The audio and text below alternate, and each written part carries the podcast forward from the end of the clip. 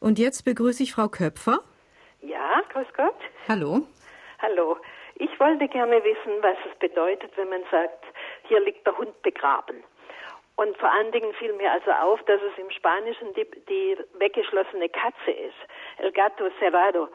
Also äh, diese Unterschiede, einmal Hund, einmal Katze und einmal wird sie weggesperrt und einmal liegt der Hund begraben.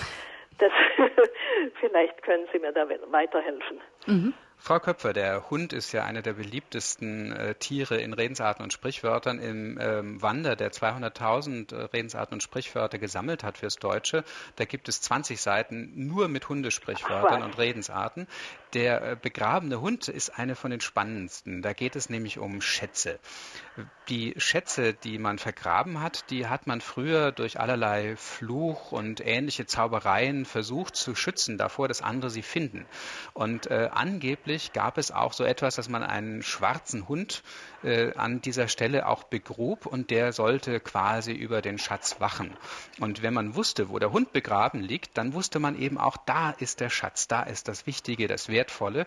Und so konnte sich das von dieser legendarischen, märchenhaften, zauberischen Sphäre auch auf den Alltag äh, übertragen, wenn man also sagte, jetzt weiß ich, was wichtig ist an der Sache, da ist äh, das Problem, da liegt der Hase im Pfeffer.